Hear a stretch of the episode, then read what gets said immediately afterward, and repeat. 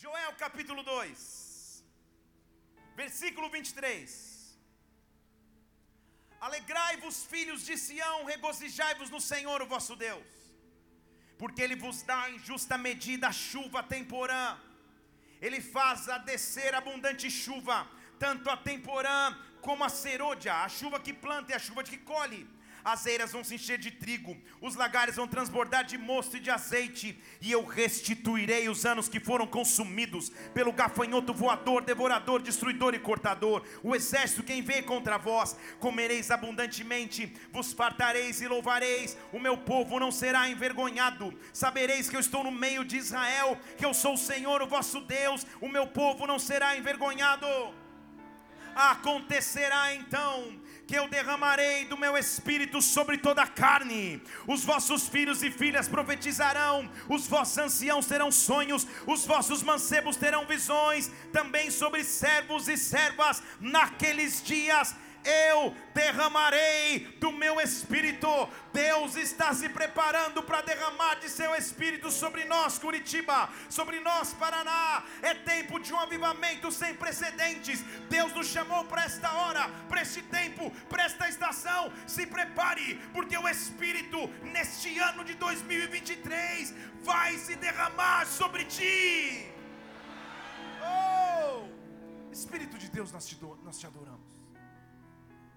Como é bom estarmos reunidos com um só objetivo: exaltar o teu nome, engrandecer, glorificar tua majestade, dizer o quanto dependemos de ti. Nessa noite eu te peço mais uma vez, vem nos presidir. Nessa noite eu te peço mais uma vez, não somente nos visita, mas habita em nós. Dá ordem aos teus anjos ministradores nesta hora e invade-nos com a tua glória, com a tua unção e com o teu poder que não exista ninguém nesta casa que fique alheio ao teu derramar e ao teu mover, Espírito Santo. Toca-nos de forma profunda e sobrenatural, nos impulsiona, nos impacta com tua glória. Ah, Espírito de Deus, só de começarmos a falar de ti, algo muda na atmosfera, algo acontece em nosso interior, algo acontece no templo. Por isso eu te peço que agora venha a nós o teu reino, que seja feita a tua vontade na terra, como já aconteceu no céu como igreja, nós te adoramos, engrandecemos e aplaudimos o teu nome, porque tu és santo. Ei! Investimos os domingos do mês de janeiro para falar sobre uma série de pregações que se chama Tempo de Avivamento. Hoje essa pregação, infelizmente, barra felizmente, encerra esta série. Aleluia. A Bíblia diz que o final das coisas é melhor do que o começo. Então eu sei que Deus vai se derramar sobre nós nessa noite de forma especial. É tempo de avivamento. Avivamento, amada igreja, é quando a presença de Deus se faz perceptível na terra. É quando um Deus que é onipresente agora manifesta a sua presença. Eu posso sentir, ouvir e detectar as suas pegadas na minha história e na minha vida. Avivamento é quando eu individualmente sou impulsionado e você individualmente impulsionado se junta a mim e corporativamente Deus derrama algo. Avivamento é quando Deus inaugura uma nova estação de milagres, de sobrenaturalidades. É quando Deus faz o impossível. É quando nós rompemos em adoração. Avivamento começa comigo, começa contigo. Avivamento não se inicia em grandes plataformas, em grandes conferências, em grandes convenções somente. Avivamento é gerado em quartos secretos de oração, com pessoas que anseiam por mais de Deus. E eu estou dizendo, nós estamos nos preparando para um ano de um derramar que vem de Deus, para que um avivamento venha sobre sobre as nossas vidas. Chegou um tempo de avivamento e eu quero profetizar nessa noite sobre nós, encerrando esta série. Chegou a hora do vento, chegou a hora dele soprar sobre nós, chegou a hora do vento do Espírito Santo invadir a minha a tua vida de forma irreversível e sobrenatural. Que o vento dele venha sobre mim, sobre ti. Vento que vem de Deus sopro que vem do Pai, vento promovido nos céus que invade a terra. É este vento que está à minha à tua disposição nesta noite. Deus vai te invadir com vento. Deixa eu falar de novo. A irmã que está sentada embaixo do ar-condicionado já sabe o que eu estou dizendo. Deus vai te invadir com vento. Ele vai.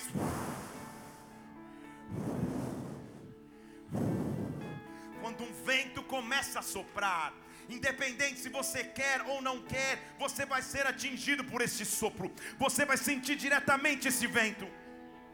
Quando um vento sopra, os que têm cabelo sentem, os que não têm sentem também. Quando um vento sopra, é impossível ficar estático e ficar parado. E o que eu sinto no espírito é que há um vento de Deus se, se preparando para soltar sobre nós. E eu vou dizer antes. Eu vou dizer antes para você não achar que é cenografia. Há pessoas que vão sentir um vento físico um vento literalmente vai torcer, vai soprar sobre nós nessa noite. Um vento vai começar a soprar. Espírito Santo de Deus, sopra sobre nós, sopra sobre os teus filhos, sopra sobre as tuas filhas. Vem com vento de avivamento. Vem. Um vento, quando é produzido nos céus, ele invade a terra e nos impulsiona. Agora, Satanás que não é criativo, não é criador. Absolutamente tudo que ele faz é copiar aquilo que Deus libera sobre nós. Oferecer uma, uma, uma fraca cópia, uma réplica premium daquilo que seria o que Deus faz. E muitas vezes o que nos impede a viver o vento de um genuíno avivamento é que nós ainda não vencemos os ventos contrários. Deixa eu falar de novo. Chegou a hora de vencer os ventos contrários. Sempre que você está prestes a viver grandes promessas que vêm da parte de Deus, Satanás vai tentar soprar ventos contrários para te fazer desistir. Mas eu estou aqui na autoridade do nome que está acima de todo nome, para dizer que vento contrário nenhum rouba as promessas e os planos de Deus para a sua vida. Vento contrário nenhum rouba os propósitos daquilo que Deus colocou na tua história. O apóstolo Paulo é preso injustamente. Fica numa fortaleza na cidade de Cesareia Marítima baseado em uma promessa de que para ele era necessário pregar o evangelho em Roma. Como ele sabia que era isso que precisava fazer, ele apela a César. Uma vez indo ser preso em Cesareia Marítima, ficando numa masmorra, numa fortaleza, numa prisão por três anos escura. Ele apela para César, porque era cidadão romano, para que ele fosse julgado em Roma. Eu e você hoje sabemos que a chegada dele em Roma significaria o evangelho avançando para os gentios de forma que jamais havia acontecido um grande avivamento que a humanidade viveria. Evidente que para tentar chegar lá, no meio da trajetória, muitos ventos contrários tentavam demovê-lo da ideia de viver o melhor de Deus. A Bíblia diz que finalmente ele entra num navio, mas em Atos capítulo 27, versículo 13 diz que o vento sul soprava brandemente. E eles acharam que já chegamos onde a gente quer. Glória a Deus. Levantaram âncora. Iam costeando Creta bem de perto. Ventos contrários não pedem licença. Ventos contrários chegam. Ventos contrários não avisam. Ventos contrários simplesmente chegam. Eles estão com uma brisinha tranquila navegando, levantando âncora, indo ao, ao, ao ritmo do vento. O objetivo dele é chegar em Roma. Ao chegar em Roma, nós sabemos que ele viveria grandes sobrenaturais de Deus, escreveria as epístolas, escreveria as cartas, que serviriam de base para os ensinamentos até os dias de hoje. Quando você está prestes a viver grandes coisas, olha o que acontece no versículo 14: está soprando um vento tranquilo, não está? Mas de repente, não mais que de repente, desencadeou-se de um lado da ilha um tufão de vento chamado Euro Aquilão. Fale comigo, vento contrário. Eles estão na brisa, no vento sul, só velejando. De repente, de um lado oposto, não é um ventinho que vem, vem um tufão vem um furacão. Eles dão até um nome chamado Euroaquilão. É um vento tão forte que vem, que diz que começa, versículo 15, a arrebatar o navio, que não consegue mais carregar ou lutar. Põe o versículo 15 na tela. Eles não conseguem mais lutar contra o vento. Ao passo que agora quem conduz, mas não é a brisa suave. Agora quem conduz é a força de um vento. Pode pôr a setinha para baixo lá, versículo 15. É, agora quem conduz é um vento contrário e nós só nos deixamos levar. Talvez os ventos estejam tão contrários, as circunstâncias tenham saído tanto de mão, que tudo que você faz é deixar que o vento te leve. Você nem sabe como vai ser mais o amanhã, mas não é um vento bom. Eles estão num navio que supostamente deveria levá-lo a Roma mas um vento começa a bater tão forte que eles não têm mais força para carregarem o navio sozinho. O versículo 18 diz: como se eles fossem violentamente açoitados pela tempestade. Começamos a jogar as cargas no mar. Uma coisa é quando o vento só te traz uma confusão. Você já não sabe direito e está andando de um lado para o outro sem entender o que está acontecendo. Outra coisa é quando o vento começa a te provocar perdas, porque eles começam a jogar no mar as cargas para não morrer. Onde estaria o Deus que prometeu a Paulo que ele pisaria em Roma? Onde estaria o Deus que me prometeu grandes promessas? Ei, mas sempre tem um terceiro dia. Terceiro dia, você vai fazer a Bíblia comigo em 100 dias. Sempre é referência bíblica de ressurreição e de poder de ressurreição. Ao terceiro dia, com as próprias mãos, nós já estávamos jogando até os equipamentos do navio. Tinha ido bagagem, tinha ido tudo. Agora até os equipamentos do navio. Tamanho desespero. Quais são os ventos contrários que querem roubar o avivamento de Deus sobre ti? Ei! Sabe o que acontece? Versículo 20: Não aparecendo por muitos dias nem sol nem estrelas, estávamos abatidos por uma grande tempestade, até que por final fugiu a esperança de sermos salvos. Onde estaria o Deus de Paulo, que prometeu grandes coisas? Onde estaria o Deus de Paulo que o visitou na cadeia em Cesareia Marítima, dizendo: Calma, você vai pregar o Evangelho em Roma? É difícil demais enxergar Deus e querem avivamentos quando nós estamos no olho do furacão e na tempestade que nos faz perder a carga do navio, que nos faz jogar os aparelhos do navio embora. É difícil demais continuar crendo e tendo fé quando as tempestades não nos fazem mais enxergar nada. E barabacei. Ei! Só que Deus sempre tem um plano. Deixa eu falar de novo para mais de duas pessoas dizerem amém. Atenção, vou voltar para eles editarem. Mas Deus sempre tem um plano. Isso bem espontâneo. Deus sempre tem um plano. Porque a resposta é fortaleza. Não é a cidade de Fortaleza, cadeia, tá? Fortaleza. A resposta é Fortaleza. Tudo bem? Tudo bem? De onde Paulo havia sido tirado? Fortaleza era uma prisão de segurança máxima, fechada, onde não haviam janelas. Era um local totalmente escuro que não podia se olhar nada. Na primeira noite que ele é preso nessa fortaleza, lembre-se que ele, que ele fala com o sumo sacerdote.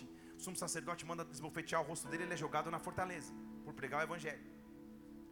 Quando ele estava numa situação de não enxergar nada, nesta noite lá na fortaleza, a Bíblia diz que um anjo do Senhor o visitou, dizendo: Calma, Paulo, você vai pregar em Roma. Acabei de dizer que em Fortaleza você não enxerga nada, é tudo escuro e você não tem esperança de vida. Eu vou ler de novo para você o versículo 20. Eles estão no barco, não apareceu o sol por muitos dias e nem as estrelas. Sabe qual era esse cenário? Cenário de Fortaleza. Quando tudo ficou escuro, quando ninguém podia enxergar mais nada, quando todo mundo estava sem esperança, Paulo falou: opa, esse cenário eu conheço. Estão aqui? Esse cenário eu conheço. O que para outros seria desespero, para mim é resposta. O que para outros seria desespero, para mim é resposta. O navio estava desesperado. Paulo estava no navio, tinha outros prisioneiros, tinha pessoas indo para Roma. Tá todo mundo desesperado. A tempestade, o vento, o euro, o alquilão, o tufão maravilhoso tá vindo para derrubar o navio. Eles estão jogando tudo fora. Tá todo mundo desesperado, mas de repente, versículo 21, todo mundo já estava até sem comer. Claro, jogaram fora até as comidas. Paulo ficou de pé e falou: Eu avisei que a gente ia ter perda. Eu avisei, ninguém quis me ouvir. Mas tenham bom ânimo versículo 22. Tenham bom ânimo, a vida de ninguém vai se perder, só o navio. Tenham bom ânimo, e como é que eu sei?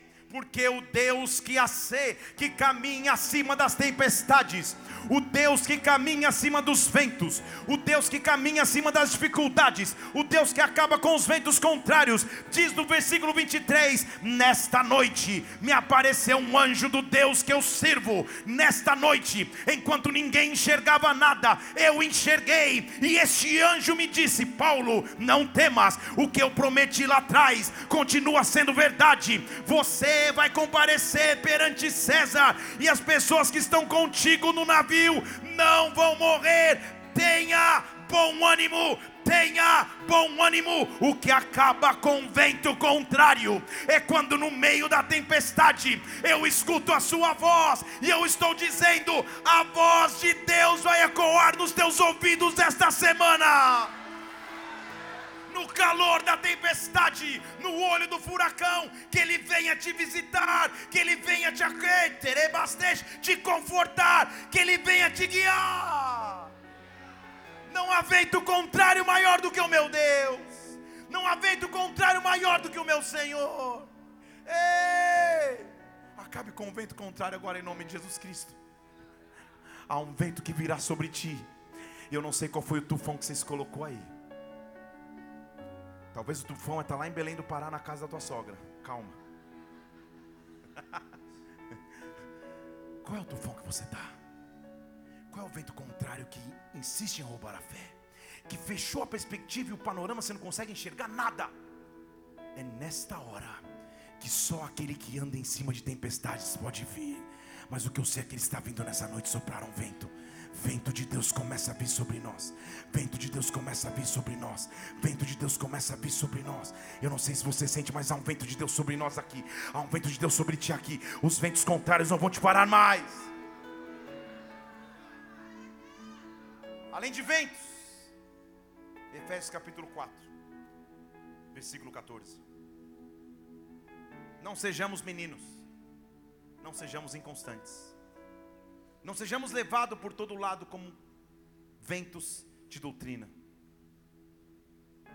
que são fraudulências de homens que com astúcia nos levam a errar. Estão aqui? Existem ventos contrários, mas existem ventos de doutrina. Doutrina, na sua raiz básica, é toda a linha de pensamento que, que, que me educa a pensar de tal maneira. Doutrina é uma linha de pensamento que me educa a pensar assim. A Bíblia está dizendo que existem ventos de doutrina, formados pelo homem para que nós possamos errar. Vamos falar em português, claro? Você nasceu onde nasceu, cresceu onde cresceu, teve ou não teve as oportunidades de vida, teve ou não teve a estrutura familiar necessária, e ventos de doutrina te perseguiram a vida toda, dizendo que você pode ou não pode, colocando limites, dizendo até aqui sim, depois daqui não. Ventos de doutrina tentam roubar a tua fé. Ventos de doutrina é quando você só para e é guiado pelas notícias que lê nos jornais, ou pelas notícias, ou as news, ou fake news que lê nas mídias sociais. Ventos de doutrina é quando você acha que Deus não está no controle de mais nada e o homem pode controlar tudo. Ventos de doutrina é quando você despreza as promessas de Deus e passa a crer na escassez do presente. Vento de doutrina é quando o inimigo tira a sua fé e a tua esperança de futuro para que você não passe a crer mais. Quais são os ventos de doutrina que estão batendo em sua mente, dizendo você não pode, você não vai, você não consegue? Quais são os ventos de doutrina que querem te impedir de seguir? Eu estou aqui para dizer que na autoridade do nome de Jesus Cristo, os ventos de doutrina nunca mais roubam tua paz, nunca mais roubam tua fé, nunca mais tiram tua esperança. É tempo de um novo sopro, chegou a hora de um novo vento, ele está soprando sobre nós. Levante suas duas mãos aos céus, se prepare para que um vento venha, se prepare para que uma glória venha, se prepare para que o avivamento toque a tua vida, tua casa, teu ministério, tua família, teus negócios. Vento de Deus, passe a soprar soprar, maior do que os ventos contrários, maior do que os ventos de doutrina, sopra sobre nós nesta hora. Sopra!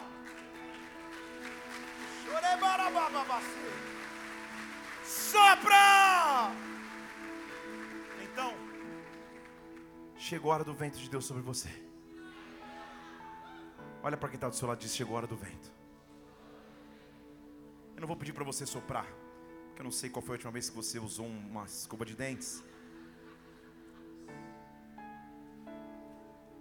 Olhe para outra pessoa e diz que o vento de Deus sopra sobre você. Fale para você mesmo, o vento de Deus vai soprar sobre mim. E sabe o que eu amo em relação ao vento de Deus? Posso começar a pregar? Que o vento dele não precisa pedir autorização para ninguém. Porque a Bíblia me diz em João capítulo 3, versículo 8, que o vento sopra onde quer. Estão aqui? Ele não precisa pedir autorização para ninguém. Ele não precisa pedir autorização para entrar num hospital. Ele não precisa pedir autorização para entrar numa mesa de negócios. Ele não precisa autorização para entrar no teu quarto. Ele não precisa autorização para entrar num culto. Ele sopra aonde quer. Ele sopra aonde quer. Agora o vento, ele não só vem para você, uau! O vento carrega uma substância. Estão aqui comigo? Ele está dizendo: o vento sopra aonde quer e ouve a sua voz. Quando o vento de Deus começa a soprar, ele carrega uma voz. Quando você escuta a voz de Deus, essa voz tem instrução, essa voz tem alimento, essa voz tem comando, essa voz tem majestade. Quando o sopro de Deus vem sobre alguém, há uma voz de comando que passa a direcionar a minha história. E a Bíblia diz em Isaías 48, 11: que ele não divide a glória dele com ninguém. Quando ele começa a soltar a sua voz, tudo tem que se silenciar. A Bíblia nos diz em Salmo capítulo 29 que a voz do Senhor é poderosa poderosa, que a voz dele se escuta sobre as águas. Eu estou dizendo: há uma voz vindo sei, vindo bradar na tua história, há um vento vindo soprar. O vento dele sopra onde quer, acima das maldições, acima dos medos, acima dos traumas. Há um vento de Deus vindo sobre nós agora. Vento, vento, o vento sopra onde quer. Escute a sua voz, versículo 8 do capítulo 3. Você não sabe de onde ele vem. Você não sabe para onde ele vai. Assim é aquele que é nascido no Espírito.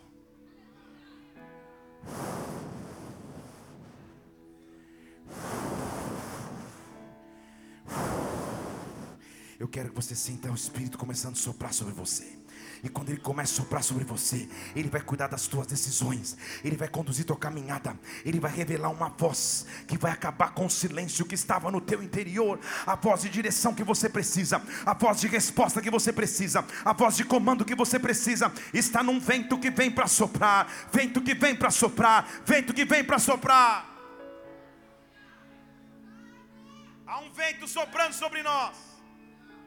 Eu não estou querendo sugestionar ninguém, não, mas esses ventiladores nunca foram tão fortes, eu estou falando sério. Tem um vento soprando aqui. Eu estou até olhando para o lado aqui, Deus, o que está acontecendo? Nem pentei a franja, mas vai, vai, vai vir um vento. Vai vir um vento. Vai vir um vento. Deixa eu dizer de novo, vai vir um vento já está vindo um vento. O avivamento traz um vento, e o vento traz uma voz. O vento traz uma voz. O vento traz uma voz. O vento traz uma voz. A voz me tira da sequidão do presente. A voz me tira do medo do presente. O vento de Deus traz um fogo que transforma a minha história. Ei! Israel chegou no momento que se dividiu em dois, o reino dividido dez tribos para um lado, duas para o outro. As tribos do norte Israel, as tribos do sul Judá, Judá e Benjamim. As duas vão para o cativeiro, uma para o cativeiro assírio, outra para o cativeiro babilônio. Estou te dando só spoilers dos 100 dias da Bíblia. E muitos profetas profetizaram a respeito do cativeiro. Jeremias alertou o povo do cativeiro, e quando o povo foi levado cativo para a Babilônia, ele foi um remanescente em Jerusalém, ele ficou em Jerusalém. Tudo bem? O relato que nós vamos ler não é de um profeta que ouviu falar do cativeiro, é de um profeta que foi levado para o cativeiro junto com todos. Uma coisa é você ver de longe, outra coisa é você fazer parte do cativeiro. Cativeiro, gente, é quando chega o opressor, rouba o que você tem de melhor sem pedir licença, leva sonhos, esperança, planos de futuro, te arranca da tua terra, destrói a tua cidade e te leva para um futuro que é incerto. Só que há um Deus que sopra. Só que há um Deus que sopra onde quer. Ezequiel capítulo 1, versículo 1. Se você não achou João, nem tente achar Ezequiel, leia no telão. Abra qualquer página, finge bem aí, o pessoal nem vai perceber. Ezequiel capítulo 1. O profeta está dizendo assim: Aconteceu no trigésimo ano, no quarto mês, no quinto dia do mês, para dar hora, dia e local, para dizer aconteceu de verdade. Olha onde ele estava. Eu estava em meio aos cativos. Eu estou no cativeiro. Então aqui estava no rio Quebar, é o rio na Babilônia. Mas quando eu estava lá, os céus se abriram. Vocês estão aqui? Quando eu estava lá, sentado olhando o rio como todos os outros cativos estavam, Deus abriu os meus olhos e eu comecei a ter visões de Deus. Deus abriu os meus olhos e eu comecei a ter visão de Deus. Quando o vento de Deus vem, ele abre os meus olhos, sebarabastej. Eu passo a não enxergar o natural, eu passo a enxergar o sobrenatural. Eu estou dizendo, num tempo de avivamento, chegou a hora de um vento, Deus vai soprar sobre ti e os céus vão se abrir. Deixa eu falar em português claro. Eu estou ativando visões no turno da noite, visitações angelicais nas madrugadas, revelações na palavra quando você for for buscar, ah, os teus olhos vão se abrir, os teus olhos vão se abrir, os teus olhos vão começar a se abrir. E diz o versículo 2 que os olhos dele se abriram. E no quinto dia do mês, no quinto ano do cativeiro do rei Joaquim, continua o versículo 3. Veio a palavra do Senhor a Ezequiel, sacerdote na terra dos caldeus Babilônia. Veio sobre ele a mão do Senhor. O vento sopra onde quer. O vento sopra onde quer. A Babilônia pode ser terrível, a opressão pode ser terrível, mas quando quando o vento começa a soprar, não adianta, não tem como segurar. Quando, quando o vento de Deus veio sobre mim, Ezequiel está dizendo no versículo 4: Eu olhei, sabe quem estava vindo? Um vento tempestuoso que vinha do norte, uma grande nuvem. E olha o vento. O vento tinha fogo com labaredas contínuas. Oh meu Deus, se eu falo isso numa vigília do fogo, uns três já levantam e já começam a sapatear. Ele está descrevendo a glória de Deus. Sabe o que Deus está mostrando em Ezequiel? Os babilônios, os opressores, o cativeiro pode ter te prendido fisicamente, mas a minha glória ninguém aprisiona, a minha glória ninguém prende, o meu vento ninguém para.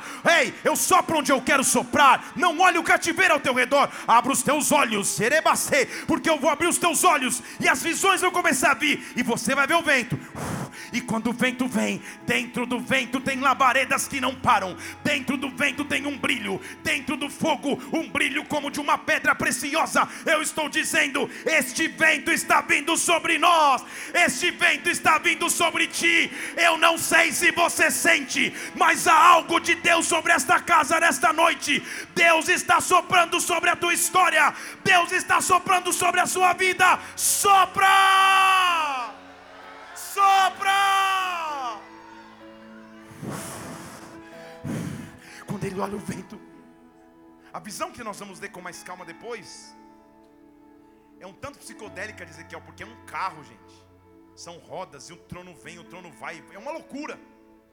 Mas o resumo é: a minha glória ninguém para. O meu vento ninguém para. O meu poder, e quando eu quiser soprar, eu sopro. O sopro de Deus é o que nos dá, nos dá fôlego para viver. Diz a Bíblia em Gênesis capítulo 2, versículo 7: Que o Senhor formou o homem do pó da terra. Não dá para ir tão fundo assim, mas eu vou.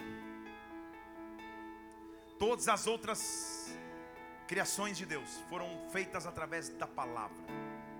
Haja luz, multiplique, produza. Essa é a única que Ele forma. Ele põe as mãos e faz o shape. Formou o homem do pó da terra. Olhou para aquele objeto inanimado de argila. E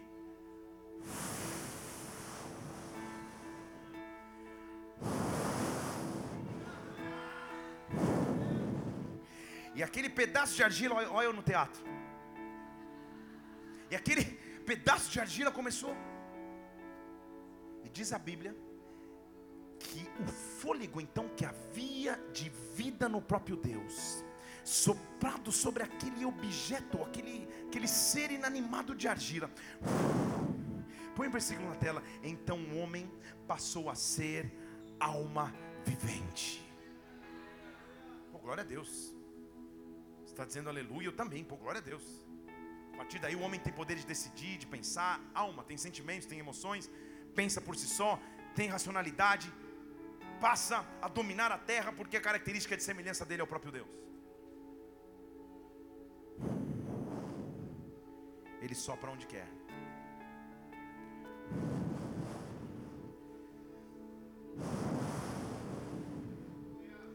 Só que quando ele começa a soprar, esse sopro nunca acaba. E é um sopro de Deus vindo sobre nós nessa noite. Jesus morreu. Aparentemente está tudo perdido. Aparentemente, os que esperavam dele um revolucionário terreno para insurgir-se contra o Império Romano não aconteceu. Os que esperavam sua ressurreição ainda não viram. Resta os discípulos se fecharem numa sala com medo de serem as próximas vítimas. E diz João capítulo 20, versículo 19, que a tarde daquele dia, primeiro dia da semana, os discípulos estavam fechados com medo e Jesus chegou. João 20, 19. E sabe o que Jesus falou quando ele chegou lá? Os discípulos estão fechados num quartinho, com medo do que vai acontecer. E o Senhor falou: A paz, vaso. Na linguagem de hoje. A paz seja com vocês. Nós estamos em João 20, deixa na tela. No capítulo 14, ele tinha prometido uma paz que excede o entendimento. Sabe o que ele está dizendo? Eu já não prometi a paz? Já está, vocês não sabem. Porque agora eu já passei pela cruz. A paz esteja com vocês. E olha o que ele vai dizer, amada igreja. Versículo 20. Olha aqui meus lados, olha aqui minhas mãos, sou eu. Sou eu que passei pela cruz. Agora, como o Pai um dia me enviou, versículo 21, eu envio vocês. Não é pouca coisa. Como um dia eu tive uma missão, agora vocês também estão recebendo uma missão. Como um dia eu fiz milagres, agora vocês também vão fazer milagres. Como um dia eu fiz sobrenaturalidades, agora vocês vão agir no sobrenatural. E ele pensando, eu preciso selar esse momento. Eu preciso selar esse momento. Como que eu vou selar? Versículo 22. Dito isto,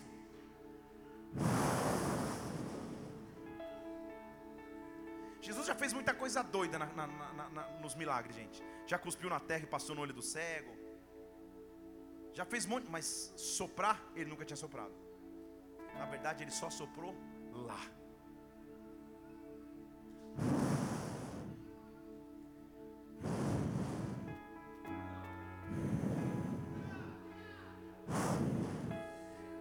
O primeiro sopro da criação transforma o homem em alma vivente. Pensamentos, emoções agora são do homem. O segundo sopro da ressurreição transforme o homem em espírito vivificante. Parabas o segundo sopro da criação, agora me comissiona para fazer coisas iguais ou maiores do que ele na terra.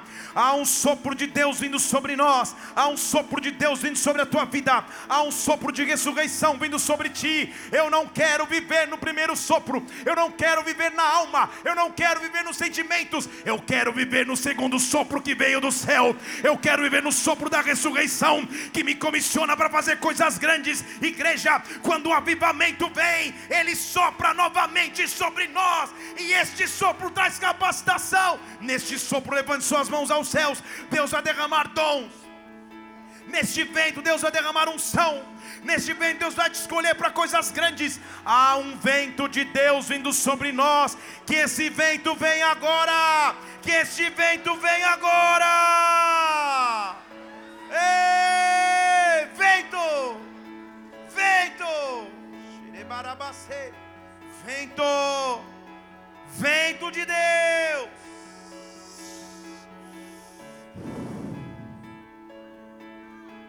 Quando ele sopra, esse vento traz uma plenitude. Plenitude quer dizer que tudo fica completo, não falta mais nada. Zacarias capítulo 6. De novo, se não achou Gênesis, tente Zacarias, mas vai ser um pouco mais difícil. Zacarias 6, versículo 1 diz: Levantei os meus olhos, e saíam quatro carros diante dos montes. Os montes eram de bronze. As profecias de Zacarias são escatológicas também. Nos revelam de um derramar de Deus nos tempos do fim. Ele está vendo montes, e de lá saem quatro carros. No primeiro carro, carros eram, cavalos eram vermelhos. No segundo carro, os cavalos eram pretos. No terceiro, os brancos. No quarto, malhados. Cavalos vermelhos diz respeito à guerra. Cavalos pretos diz respeito à morte. Ele vem para trazer morte e justiça. Cavalos malhados diz respeito a julgamento, mas cavalos brancos diz respeito à sua paz e à sua majestade e o seu governo. E quando o profeta tenta entender o que é isso, ele está tendo uma visão, e é um carro sai com uma cor, outro outro, ele fala: Que loucura é essa? Zacarias era profundo, mas ele fala assim no versículo 4: Senhor, o que, que é isso? Não estou entendendo nada. Sabe qual é a resposta que ele obtém? Zacarias, estes são, versículo 5, os quatro ventos do céu. Estão aqui? Esses são os quatro ventos do céu que vão se apresentar perante o Senhor de toda a terra. Você não entendeu? Quando o vento de Deus sopra sobre alguém, é como uma cavalaria que sai para a guerra. Ele proclama guerra contra tudo aquilo que roubava a tua paz. Ele proclama morte contra tudo aquilo que roubava a tua vida. Ele julga aquilo que tem que ser julgado, mas ele estabelece sua paz e seu domínio e majestade. Sabe o que a Bíblia nos dá autoridade de dizer? Vento que vem dos quatro cantos, sopra sobre nós, vento de plenitude de Deus na terra, sopra sobre a minha casa, sopra sobre a minha vida, sopra sobre a minha família. Eu quero que você use a sua fé nesta hora e você mesmo mesmo comece a pedir desses ventos. Levante suas mãos, se, ei, se você tiver fé suficiente, abra os teus lábios e diz: Senhor, vem com o teu vento, vento que vem dos quatro cantos, sopra sobre os meus filhos, sopra sobre os meus bens, sopra sobre a minha casa, sopra sobre as minhas fé, os meus familiares, sopra sobre a minha igreja, sopra, sopra, sopra, vem com o teu vento. Ei! Vento de Deus vem. Sabe para que nós estamos nos preparando, igreja? Para o versículo 26 do capítulo 13 de Marcos. Eu e você estamos nos preparando para isso. Então verão vir o filho do homem nas nuvens, com poder e grande glória. É para isso que nós existimos, para isso que nós vivemos, para isso que nós pregamos o Evangelho, para nos preparar para a eternidade. Porque vai chegar uma geração que verá o Filho do Homem nas nuvens, vindo com poder e grande glória. E sabe como vai ser essa união? Versículo 27. Junto ele enviará os seus anjos e ajuntará os seus eleitos desde os quatro ventos. Estão aqui? Desde todas as extremidades do céu, o vento vai começar a soprar. O vento vai começar a soprar. Quem está acostumado com o vento, quando o vento de ajuntamento sopra, quando o vento vem sobre mim, ele me mostra que as promessas dele são reais. E a maior promessa é que um dia ele virá nas nuvens com glória e com poder. Eu preciso deste vento, eu quero este vento. Um avivamento traz um novo vento. O avivamento traz um vento novo vento que vem dos quatro cantos sopra, sopra, sopra. Ei, chorebabacei. Eu olho, eu quero que você olhe para cada área de sua vida e pense nesse vento. Quando o vento de Deus vem sobre alguém,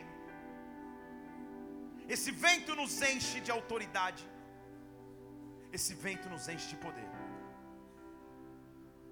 Certa vez, ao conversar com seus discípulos, em Atos capítulo 1, versículo 7. Ele disse a eles: A vocês não compete saber os tempos nem as épocas, que o Pai revelou a sua própria autoridade. Mas, enquanto eu não venho, presta atenção, versículo 8: Recebereis poder, recebereis poder. Vou falar de novo para você vir junto comigo: Recebereis poder, recebereis avivamento, recebereis poder ao descer sobre vós o Espírito Santo.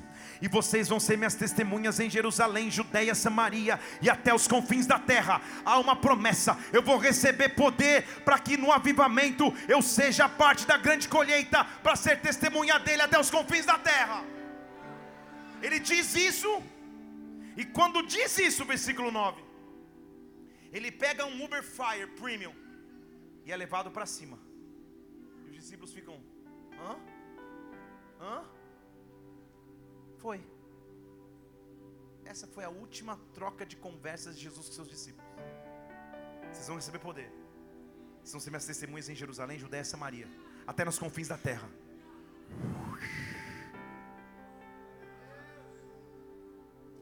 E quando eles estão olhando ali, falando, cara, e agora? Um anjo toca o ombro dele e diz assim: Ei, vocês estão olhando ainda aí, versículo 10? Vocês estão olhando ainda? Não. Da mesma forma que vocês viram ele subir, versículo 11. Um dia vocês vão ver ele descer.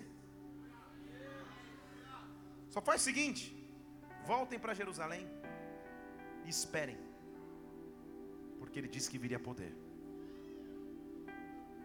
A promessa, amada irmã e irmão, qual era? Pregar o Evangelho para os confins da terra, não era isso? A resposta é não, caso você tenha dúvida. Havia companhia aérea naqueles tempos? Sim ou não? Havia transporte ferroviário? Sim ou não? Havia transporte de carro? Sim ou não? Como que eu chego nos confins da terra? Como que eu chego nos confins da terra? Se eu não tenho como me locomover? Não dá. A promessa é que eles iriam pregar até os confins da terra. Aguarde, porque as promessas de Deus vão se cumprir. Aguarde pacientemente, porque vai chegar a hora em que o vento dele vem. Eles voltam para Jerusalém e aguardam. Muitos devem ter se cansado, muitos devem ter dito isso é loucura, mas para aqueles que permaneceram, para aqueles que permanecerão. Deixa eu dizer de novo: para aqueles que permaneceram, para aqueles que permaneceram, para aqueles que não desistiram, para aqueles que não retrocederam. Atos capítulo 2. estavam todos reunidos no mesmo lugar, no dia de Pentecostes. E de repente, e de repente, e de repente, de repente, porque é de repente, versículo 2: veio do céu um barulho, como de um vento impetuoso, que encheu a casa em que eles estavam sentados.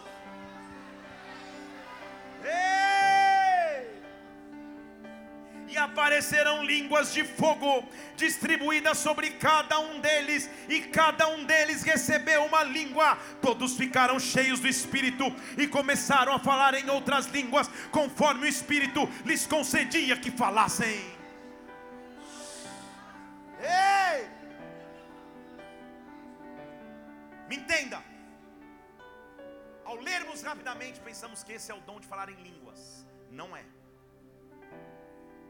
na nossa mente, na nossa criatividade, nós achamos, cara, caiu o vento do Espírito e a galera começou, rabachou, não. A promessa é que eles iriam pregar para todas as nações da terra. A festa de Pentecostes era uma reunião de judeus de todas as nações circunvizinhas que vinham para Jerusalém cultuar. Dentro da sala eles tinham uma promessa. Fora da sala estavam todas as nações representadas. Você não entendeu? Vou te falar em português. Eles não tinham como ir, então as nações vieram. Sozinho eles não chegariam, mas as nações então vieram.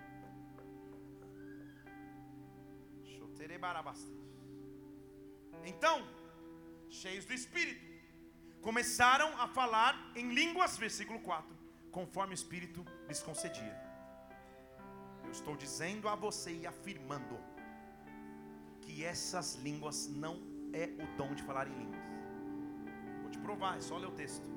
Estavam em Jerusalém, versículo 5, judeus piedosos de onde? De todas as nações que existem debaixo do céu. E quando ouviram aquele vento, a multidão se ajuntou, porque o avivamento ajunta pessoas, porque o avivamento reúne curiosos. Sabe qual era a confusão? Nós estamos escutando cada um falar na nossa própria língua. Você entendeu? Os discípulos, pescadores e letrados. O vento veio e eles saíram, um falando italiano, um falando árabe, um falando a língua dos cretenses. Vocês estão entendendo? Eles não saíram falando em línguas mistério. Eles saíram falando idiomas. Não sei o que estou inventando, está na Bíblia.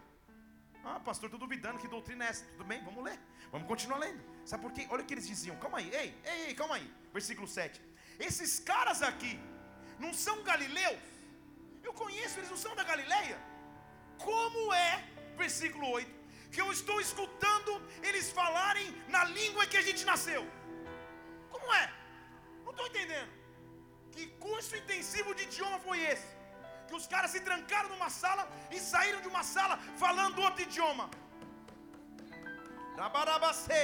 Ah, nós que somos, versículo 9, partos, medos, elamitas, habitamos na Mesopotâmia, Judéia, Capadócia, Ponto, Ásia, Frígia, Panfilha, Egito, Líbia, Cirene, forasteiros romanos, judeus e prosélitos, cretenses e árabes, como nós estamos ouvindo eles pregarem no nosso idioma as grandezas de Deus. Quando o vento de Deus vem, ele nos capacita para a missão que está diante de nós. Quando o vento de Deus vem, ele nos capacita para que a glória dele venha. Ei! Agora, posso falar uma novidade aqui? Vou falar, irmã, obrigado. Existe algum registro bíblico de que Pedro pisou em Curitiba? De que André pisou em São Paulo, de que André foi visitar a cidade do Rio de Janeiro. Sabe como o Espírito Santo chega no Brasil? Tem alguém aqui que nasceu no Brasil? Tem algum brasileiro aqui? Que não desiste nunca? Tem algum brasileiro? Sabe quem Deus vai chamar para tocar o Brasil, com, o Brasil e o Brasil com glória? Sabe? A pessoa que está do seu lado, a pessoa que está na tua frente, a pessoa que está quando você olha no espelho. Você é o chamado de Deus para esta hora, para esta nação, e tudo que você e eu precisamos é que o vento do Espírito Santo venha sobre nós, é que o vento do Espírito Santo se derrame sobre mim. Há um vento se preparando para soprar, vem com o teu vento agora. A resposta: idiomas. O que foi distribuído em Pentecostes? O que foi distribuído em Pentecostes? dá tempo, mas vou falar. Gênesis capítulo 11 fala que o homem construiu uma torre para si mesmo. A torre vem depois dos registros de Gênesis 8, 9 e 10, onde o dilúvio tomou conta da terra. A torre era a solução humana de dizer, cara, se vier um dilúvio de novo, eu tenho para onde me esconder, eu tenho como subir. Estão aqui? Lá o homem estava construindo um nome para si mesmo, querendo ser acima do próprio Deus. Quando Deus olha isso, e o nome dessa torre é Babel. Babel é a raiz da Babilônia. Estão aqui? Babilônia é a confusão pela mistura. Quando Deus olha para isso, Ele diz: Não, não, não, não, não vai dar. Sabe o que eu vou fazer? Eu vou confundir a linguagem. Eu vou confundir o idioma.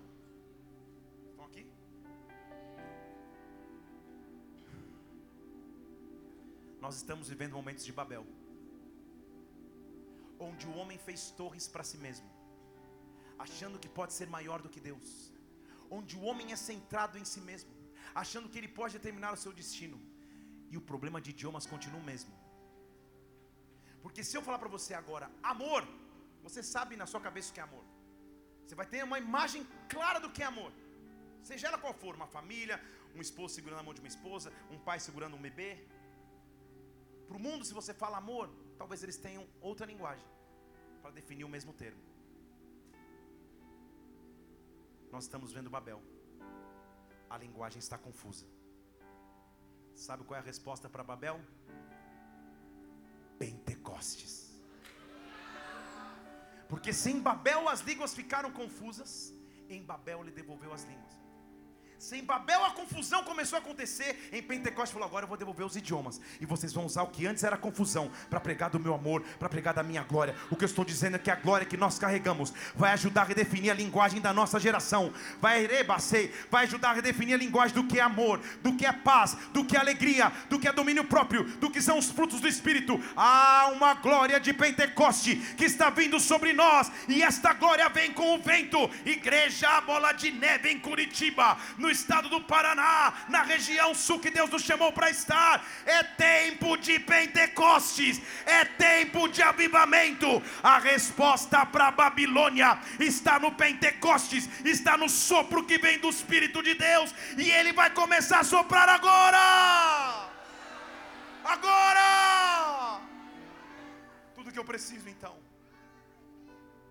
é de um sopro. É de um sopro. Como eu sinto Ele soprar sobre nós hoje aqui. O mesmo profeta que vivenciou o cativeiro babilônico. Que desde o início Deus abriu os olhos. Chegou num ponto de total desânimo, descrédito, desesperança de sua nação. Que a Bíblia diz em Ezequiel capítulo 37 que o Espírito veio sobre ele e o colocou diante de um vale. E o vale estava cheio, cheio de ossos. E ele pega o profeta pela mão e diz: Vamos dar uma volta. E o versículo 2 diz que andando era muito numeroso o número de ossos, mas os ossos estavam sequíssimos. Deixa eu ir fundo contigo aqui, meu irmão. Esse sequíssimo não quer dizer que faltava água, quer dizer que faltava nutrientes, sangue, vida nos ossos. Esta é a sequidão que está descrita aqui, não é água. Não havia mais fluxo de vida naqueles ossos. Mas aquele homem era profeta. Mas aquele homem era profeta. Deus o pega pela mão e pergunta a ele: Filho do homem, e aí, o que, que você acha? Os ossos podem reviver? Versículo 3. Na sabedoria e profundidade de um profeta, ele fala: Senhor, o senhor é que sabe. tipo, não me envolve, não me envolve nessa treta. Quem sabe é o Senhor. Qual é a área de sua vida que só um sopro resolve? Que a vida já foi embora.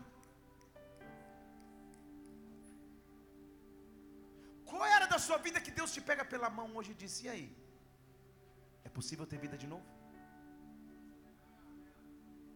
A figura era de um vale cheio de esqueletos, ossos. Já haviam sido um exército. Não restava nem lembrança do que era guerreiro. Ali só estava morte. Senhor, quem sabe é você. Esse é o estágio que alguém chega de total desesperança de áreas que nós já cansamos até de orar, de uma espera tão grande em determinada área de sua vida, que quando você chega no culto e a pregação é nesse lado, você fala: Ah, não, vou até embora hoje. Que nessa área da minha vida eu já não consigo mais ter fé. Senhor é o Senhor que sabe.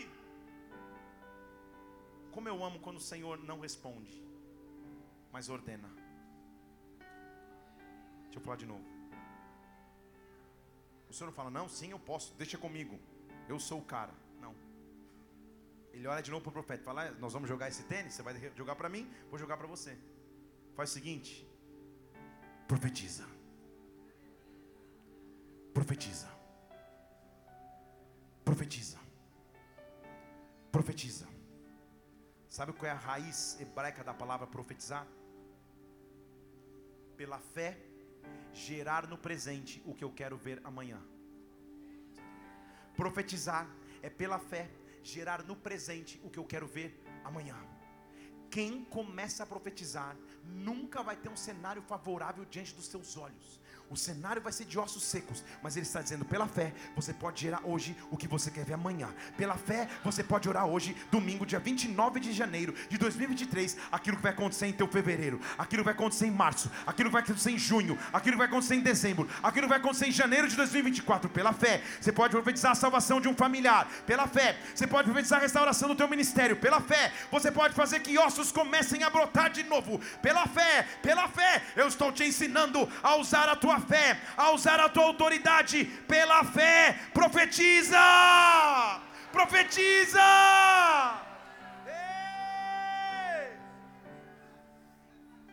Shatarabasso, profetiza! E diz assim, ele está dando o, o, o tutorial. Faz você mesmo. E diz assim: ossos secos, escutem a palavra do Senhor, versículo 4. Assim diz o Senhor: Eu vou fazer. Põe o versículo 5 para mim. Assim diz o Senhor: Eu vou derramar um pozinho mágico na sua cabeça. É isso que ele está dizendo? Eu vou fazer entrar em você fôlego. Porque o vento sopra onde quer. O vento sopra onde quer. O vento sopra onde quer. O vento sopra onde quer. Eu vou fazer soprar em você um fôlego de vida. E você vai viver. Eu vou voltar a trazer vida sobre ti. Eu vou colocar nervos. Eu vou fazer crescer carne. Eu vou fazer crescer pele. Eu vou colocar em você fôlego de vida. Versículo 6. E vocês vão saber que eu sou o Senhor. Que eu sou o Senhor. Profetiza, profetiza. Usa a tua fé fé, usa a tua força, profetiza, profetiza, profetiza. Ei! Profetiza! Então, uma coisa só vai impedir de você viver essa ressurreição: se você não profetizar. Porque o profeta diz: Eu profetizei Sou doido de não obedecer? Ele está dizendo no versículo 7. Eu profetizei como ele tinha me ordenado. E não foi depois, não foi antes, mas foi durante. Satanás não quer que você abra os teus lábios. Fazendo um paralelo aqui para você entender. Em hebraico, a palavra deserto é a mesma palavra de lábios. A mesma palavra. Sabe o que ele está dizendo? O deserto pode te levar tudo, mas a tua voz ele não rouba. Quando João Batista surge lá na frente dizendo: Eu sou a voz que clama no deserto, ele está fazendo um jogo de palavras. Depois eu te explico, você vai entender. Sabe o que ele está dizendo? O deserto não tem poder de roubar a voz profética que está sobre mim. E a Bíblia diz que ele começa a profetizar: ossos, recebam, ossos, ossos, venham, ossos. E enquanto eu profetizava, houve um reboliço. Ah, meu Deus do céu! Se eu tivesse numa vigília do fogo, se eu tivesse num monte de Pentecoste, se eu tivesse numa reunião pentecostal, quando eu falasse reboliço, alguém ia começar a louvar o Senhor, alguém ia começar a adorar a Deus. Ei, um dia alguém me falou, pastor. De qual igreja Assembleia de Deus você veio? Eu falei, eu cresci na igreja presbiteriana do Brasil. Não diz respeito à tua raiz doutrinária, diz respeito à visitação do Espírito Santo que vem sobre ti. Ei, que te impede de ficar parado, que te impede de ser morno, que te impede de ser frio. Há um sopro de Deus vindo sobre nós nessa noite. E enquanto você começar a profetizar, vai vir um rebuliço sobre a tua vida essa semana. E sabe o que é rebuliço? É um sacudir, vai começar.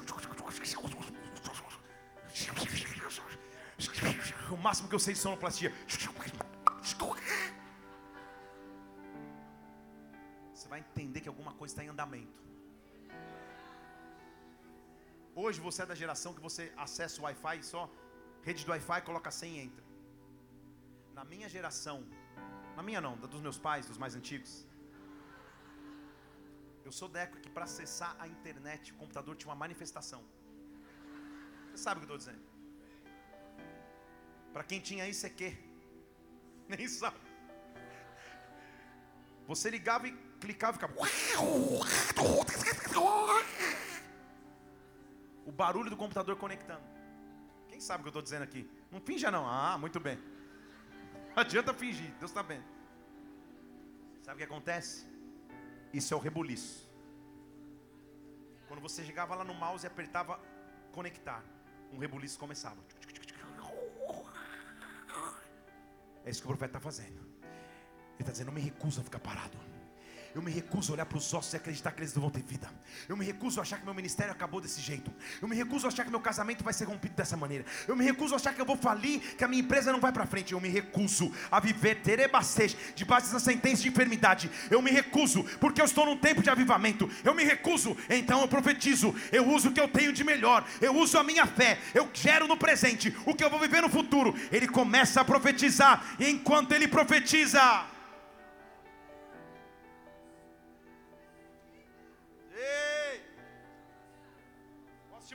aqui o trabalho em conjunto. A profecia é tua, o rebuliço vem dele. A profecia é tua, o rebuliço vem dele. Só começa a profetizar e espera que venha um rebuliço. Só começa a profetizar e espera que ele vai sacudir as estruturas. Enquanto eu profetizar, o versículo 7, um rebuliço começou a acontecer. Os ossos começaram a se juntar, osso com osso. Veio nervo, veio carne. Versículo 7. Versículo 8. Veio carne de Ezequiel 37, mas não tinha fôlego. A estrutura estava toda pronta. O projeto estava todo pronto. Os sonhos estavam todos no papel. Faltava o vento. Então ele diz: Teve fé para o passo inicial? Tenha fé para concluir. Porque eu sou fiel para completar a boa obra. Faz o seguinte: profetiza de novo. Profetiza de novo. Eu estou aqui para dizer a você que você não vai morrer no meio do caminho, que você não vai viver promessas incompletas, que você não vai parar no meio dos sonhos que Deus te deu, num tempo de avivamento. Sabe o que Ele está dizendo? Profetiza mais uma vez, profetiza mais uma vez. Olha os milagres que eu já fiz na tua vida, olha o sobrenatural que eu já fiz na tua história, olha os testemunhos que você já teve. Profetiza mais uma vez, profetiza mais uma vez, profetiza mais uma vez. E ele começa a profetizar, e sabe o que ele diz? Vento, vento, vento que vem dos quatro ventos. Eu já te expliquei o que é isso. Vento completo que vem de Deus, sopra, sopra, sopra, sopra, sopra, barabarabassou, sopra, sopra sobre os mortos para que eles vivam. Sopra! E quando os ventos começaram a soprar, o fôlego de vida entrou neles, versículo 10. E eles se puseram de pé, como um grande exército. No começo do capítulo era um bando de osso. Depois da profecia já é um exército preparado. E o Senhor vai explicar o que é a visão para que Ezequiel não se confunda e para que eu consiga pregar também. O Senhor diz assim: Filho do homem, esses ossos aqui, versículo 11, são a casa de Israel eles estão dizendo que os ossos acabaram, que a esperança acabou, que eles foram totalmente cortados. Ele conhece a tua história. Ele sabe aonde a desesperança entrou. Ele diz: o exército está de pé. Deixa eu explicar aqui esse exército. Esse exército é a casa de Israel, dizendo que a esperança foi embora, que eles foram cortados, que os ossos secaram. Diz para eles: manda uma DM, manda um recado, manda um WhatsApp, escreve no grupo dos cativos. Eis versículo 12: que eu vou abrir as suas sepulturas, eu vos farei sair. Eis que eu vos trarei de volta, e quando eu abrir as sepulturas e vocês saírem delas, versículo 13: vocês voltarão e saberão que eu sou o Senhor, que eu sou o Senhor, que eu que eu sou o Senhor, que eu sou o Senhor. Há um vento vindo sobre nós, há um vento vindo sobre ti. É tempo de avivamento, amada igreja. E um vento está começando a vir sobre nós agora. Agora. Chorebarabacê. Vento de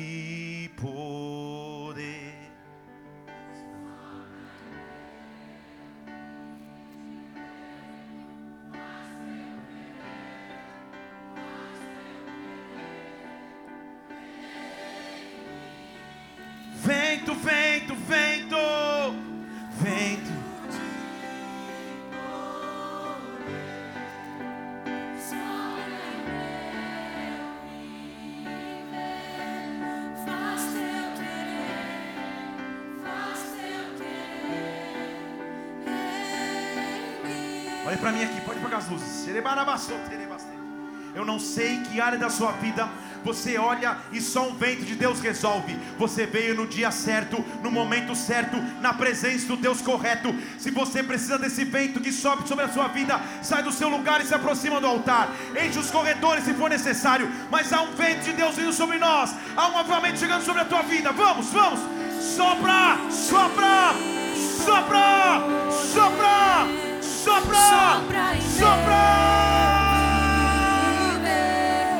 Faz teu querer.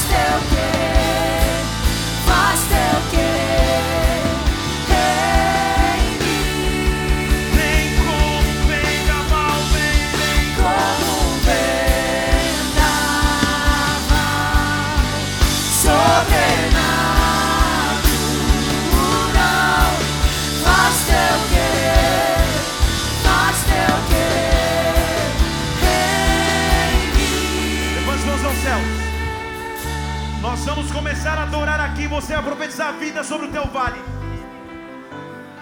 Você vai profetizar vida sobre o teu vale. Um feito de Deus físico vai tocar a tua vida aí. Pastores aqui da bola de Curitiba sumam no altar.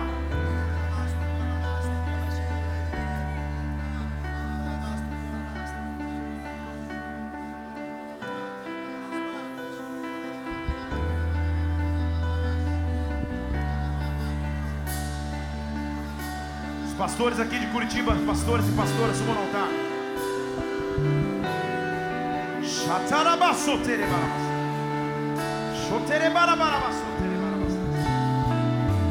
Pode tocar o teu chofar aí.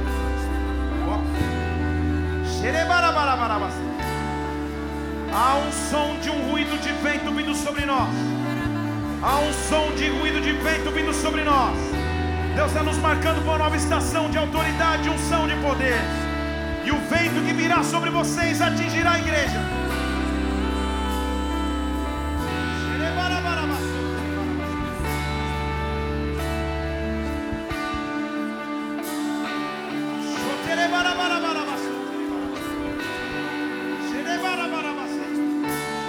Primeiro vocês vão receber do vento. E depois vão liberar o vento sobre a congregação. Primeiro vocês vão receber um vento. E depois vão receber, liberar o vento sobre a congregação. Vem com teu vento, vem. Vento de. Vamos! Vamos! Vamos! Sopra em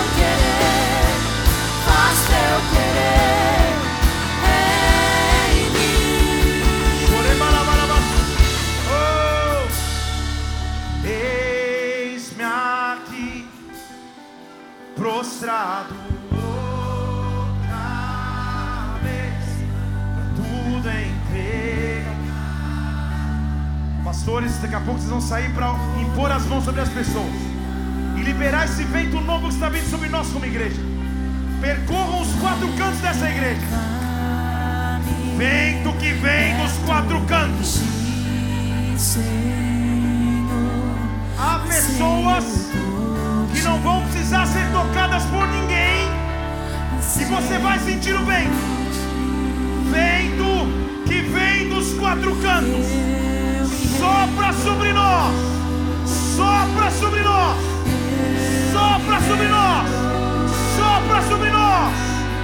Agora.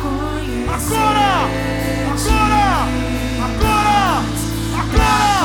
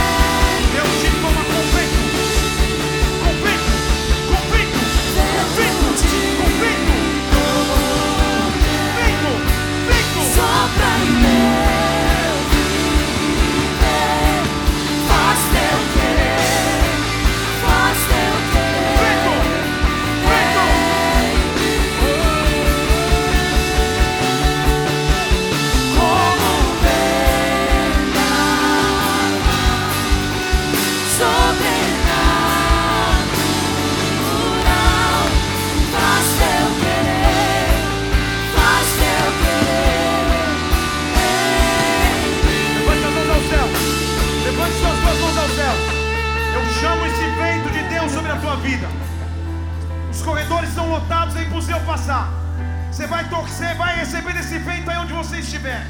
Sobre a tua vida, sobre a tua igreja, sobre a tua cidade, sobre o nosso estado. Esse vento chega lá em Maringá, Roberto.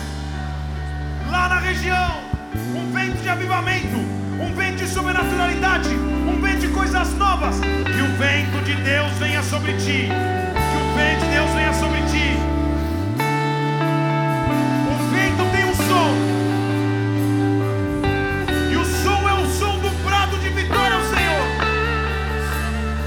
Vou contar até três aqui. E você vai dar o maior brado que você já deu. E esse vai ser o som de ossos secos ganhando vida de novo. Tá preparado? Tá preparada? Vamos. Pensa nas estruturas mortas, vamos. Pensa onde precisa de vento, vamos. Pensa onde precisa derramar, vamos. Sopra, sopra, sopra.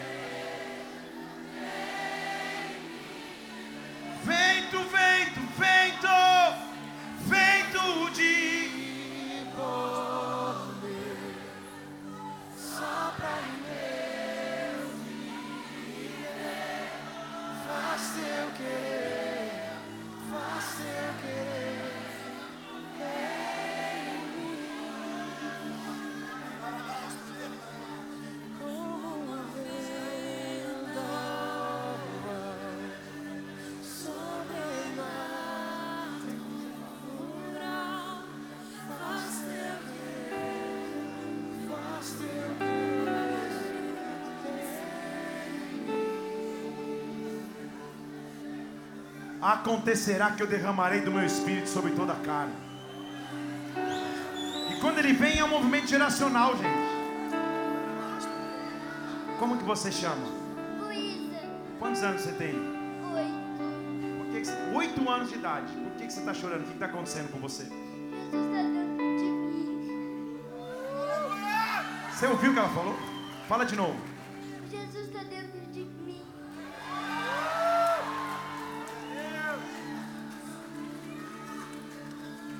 Senhor, essa é uma representação que as nossas casas, nossas famílias, nossos filhos e os filhos dos nossos filhos estarão cheios da tua glória, do teu poder, da tua autoridade. Isso da boca das crianças o Senhor levanta o perfeito louvor. O homem não pode produzir, senão o teu espírito é que pode efetuar. Nós te louvamos e como igreja aplaudimos o teu nome, porque tu és grande. Tu és maravilhoso.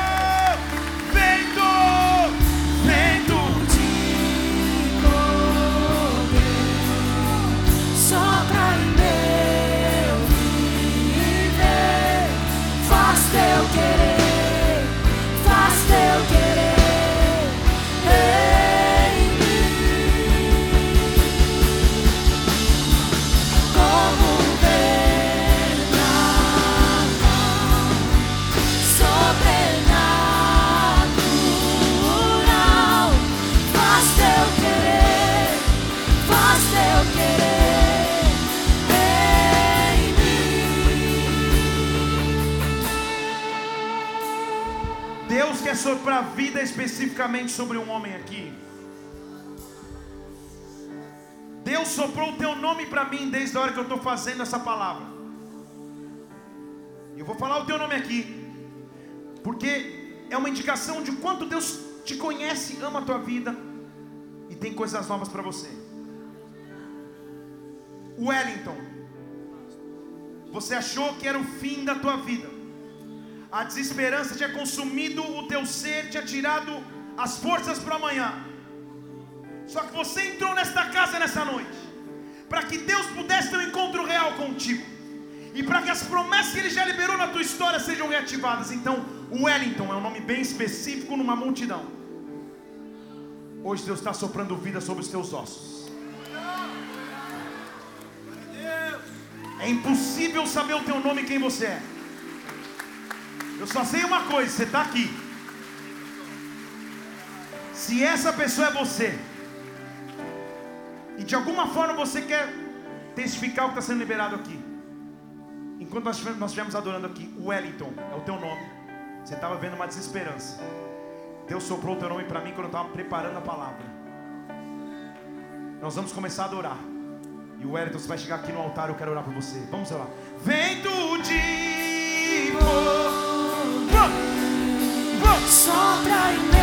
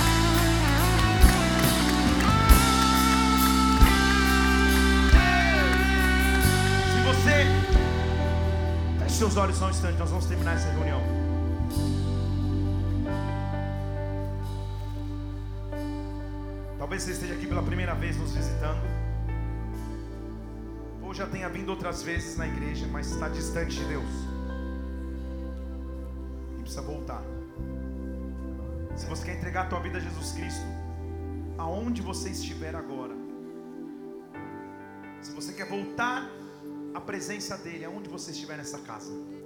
Eu quero fazer uma oração por você. Todos os olhos estão fechados aqui. Se você quer se entregar a Jesus Cristo ou voltar a Ele, levante uma de suas mãos. Eu quero orar por você, principalmente se você nos visita. Levante uma de suas mãos. Aleluia, eu estou vendo mãos estendidas por toda essa casa. Aleluia, você está voltando hoje para a presença de Deus. Esse é o maior milagre de todos. Não tem milagre maior do que esse. Se você está com a mão estendida, faz uma oração comigo. Fale assim: Senhor Jesus, Senhor Jesus, Nesta noite, nesta eu noite, entrego a minha vida. eu entrego a minha em vida tuas mãos. em tuas mãos. Me perdoa dos meus pecados, Me perdoa pelos meus do pecados. afastamento de ti. do afastamento de Escreve ti. meu nome Escreve meu no nome livro da vida. No livro da vida. Me dá a vida eterna. E me dá a vida eterna. Pai, eu oro por cada pessoa que faz essa oração pela primeira vez. Salva-os por completo, resgata-os por completo, Espírito Santo de Deus. Que eles sejam totalmente transformados por Ti. Que o Senhor os abençoe de forma sobrenatural. E que hoje novas criaturas nasçam, Senhor. E a antiga, a antiga natureza morra na Tua presença. Como igreja, nós te louvamos por esse que é o maior milagre de todos. Em o nome do Senhor Jesus Cristo. Aplauda e adore o nome do Senhor. Aleluia. Glória a Deus. Igreja, nós vamos encerrar já essa reunião daqui a pouco, mas se você fez essa oração, eu quero que você deixe o nome nessas pranchetas que estão aqui à minha esquerda, escrito boas-vindas. A gente quer poder acompanhar a tua vida, a tua história. Se você fez essa oração pela primeira vez, que Deus te abençoe. Se você viu alguém aí fazer essa oração, dê um abraço nessa pessoa quando a gente aplaude o Senhor mais uma vez, igreja.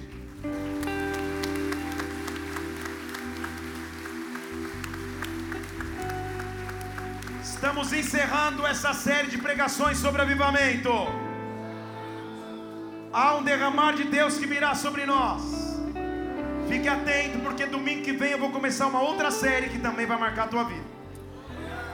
Porque a gente não para, é tempo de avançar, é tempo de prosseguir, e o vento de Deus veio sobre a tua vida. A galera da comunicação, inclusive, preparou um vídeo resumo de tudo que a gente viveu nessa, nessa série. Vamos assistir antes de terminar? Solta aí pra mim esse vídeo de como foi essa série de pregações. Até eu quero ver.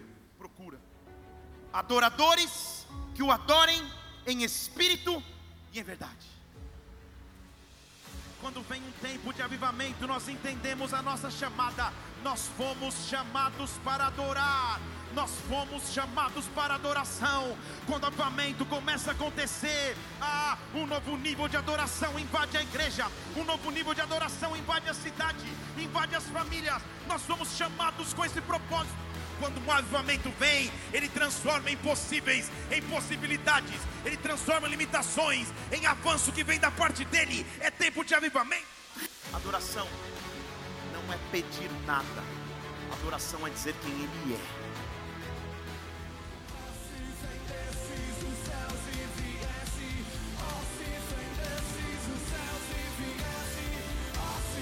Eu sinto que Deus está chamando uma geração disposta a romper, uma geração disposta a clamar, uma geração preparada para buscar, uma geração pronta para viver um avivamento.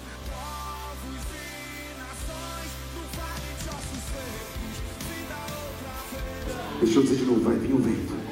Já está vindo o vento. O avivamento traz um vento. E o vento traz uma voz. O vento traz uma voz. O vento traz uma voz. O vento traz uma voz.